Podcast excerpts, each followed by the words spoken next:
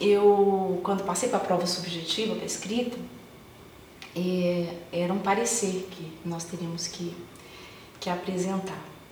E eu, naquela multiplicidade de concursos que eu vinha fazendo naquele momento da minha vida, eu me lembro que eu analisei a questão jurídica que foi colocada e eu dei um parecer em que a União teria que devolver e ressarcir é, a um particular.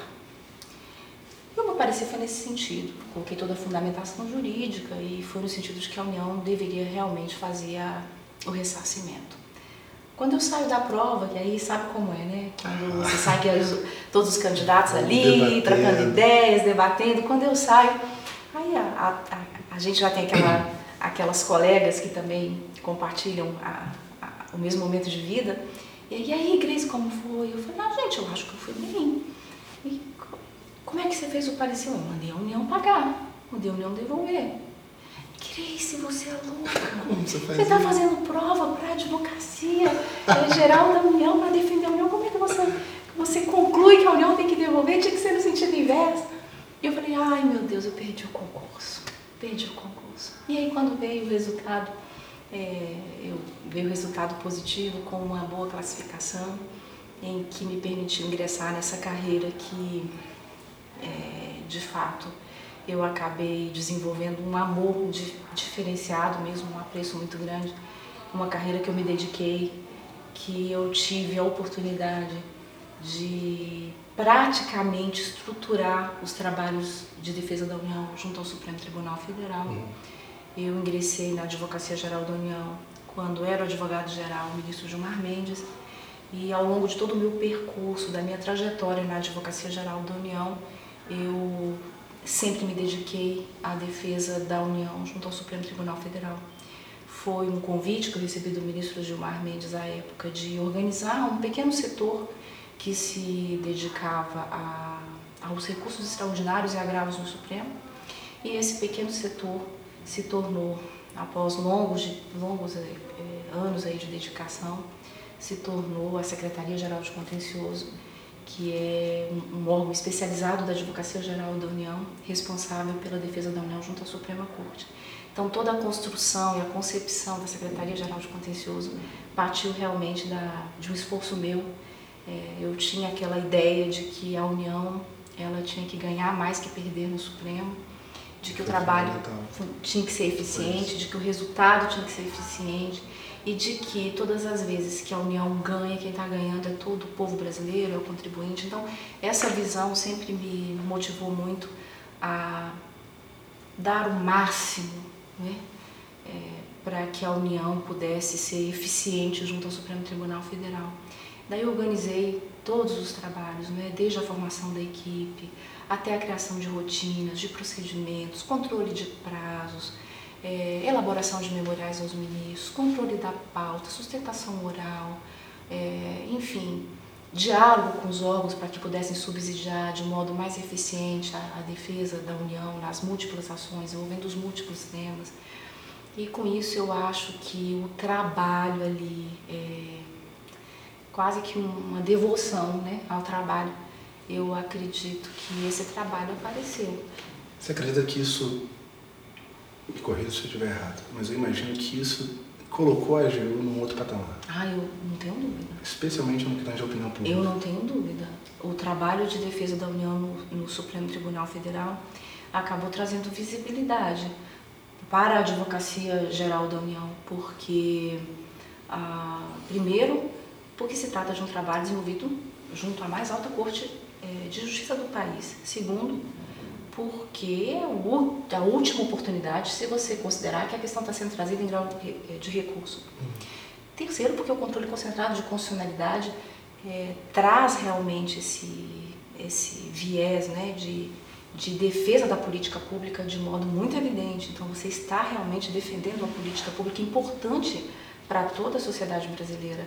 Então, quando você tem um resultado positivo, você consegue é, uma decisão que mantenha a rigidez, a condicionalidade de uma lei importante para a sociedade, em tantos casos nós tivemos, é, poderia ilustrar, né, como a Lei Maria da Penha, como a ADIM que discutiu o passe livre para idoso, para estudante, é, e tantos outros casos que nós é, obtivemos vitórias importantes, expressivas no Supremo Tribunal Federal, tudo isso revela que a instituição é, passou a ser respeitada pelos resultados que apresentou em prol da, da sociedade. Eu me recordo que no início dos trabalhos, quando os ministros da Suprema Corte, isso lá em 2000, é, 2001, 2, 3, quando os ministros eles iam fazer o relatório é, nos seus votos, eles mencionavam sempre a posição da Procuradoria-Geral da República. Não tinha uma referência à posição da Advocacia-Geral da União. E a, acredito eu que diante exatamente desse esforço que nós tivemos e os ministros ali acompanhando muito de perto esse trabalho dedicado de toda uma equipe, de toda uma instituição que muito jovem ainda, que a Advocacia Geral da União é muito jovem, né? veio com a Constituição de 1988, vendo ali todo o esforço de uma instituição ainda muito jovem, os ministros foram vendo e passaram também a valorizar o trabalho desenvolvido pela Advocacia Geral. É, tanto que hoje a Advocacia Geral da União é citada em, em praticamente todos os votos é, dos ministros do Supremo Tribunal Federal. Então, diante da pergunta, eu acredito que sim, que esse trabalho acabou se tornando também um diferencial dentro da casa e quase que um, talvez um modelo que pudesse também servir de inspiração para as outras unidades da instituição. Agora uma curiosidade, como é, ministro, seu telefone tocar, ser, ser o presidente da república te ligando? Qual é a, qual é a sensação que 95% da população jamais terá em toda a sua vida? Aí depende dos momentos, né? É, eu tive, eu tive uma, digamos assim, talvez comigo o percurso tenha sido muito, muito peculiar, digamos assim, né? Eu não conhecia o presidente da República, Michel Temer, pessoalmente.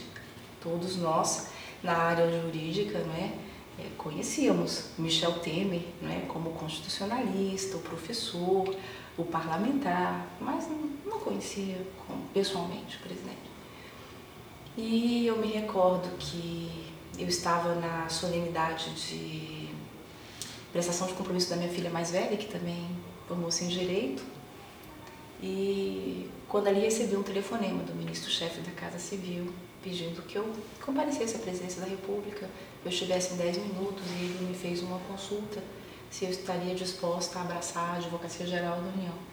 Não imaginou é, que fosse trote? Não, eu imaginei, sim. Na hora você tem aquela apreensão, né? E, não acredita que, de fato, tudo aquilo que está se passando é verdadeiro. Mas rapidamente eu me desloquei ao gabinete do presidente e, de fato, era real, né? E o presidente me recebeu muito gentilmente e ali me fez o convite formal e o ato já estava sobre a mesa dele, onde ele assina a, nomeação. E a partir dali iniciou-se um, um, trabalho de, de muita dedicação, que eu obviamente já tinha a casa, a instituição, mas também de manutenção das políticas públicas que vinham sendo concebidas é, junto à, à, presidência da República. É, e, a, a, e de se buscar sempre trazer sustentabilidade jurídica para todos os, os, desafios, que eram os desafios que, que toda aquela gestão tinha de fato que enfrentar. Uhum. E essa sustentabilidade jurídica, não somente agora no Supremo Tribunal Federal, como também em toda a casa, né? E em todas as instâncias, em tribunais, enfim. É, e receber o telefonema do presidente da República, é, a partir dali, tornou-se para mim, obviamente, motivo de muita honra, né? Porque eu pude acompanhar muito de perto um, o esforço que permeava toda a condução é, naquele período, no sentido de de alavancar o crescimento econômico do país. Uhum. É, era quase que uma, é quase que uma, uma visão é, ali persistente do, do, presidente da República, que, que enxergava como de fato é, não é? na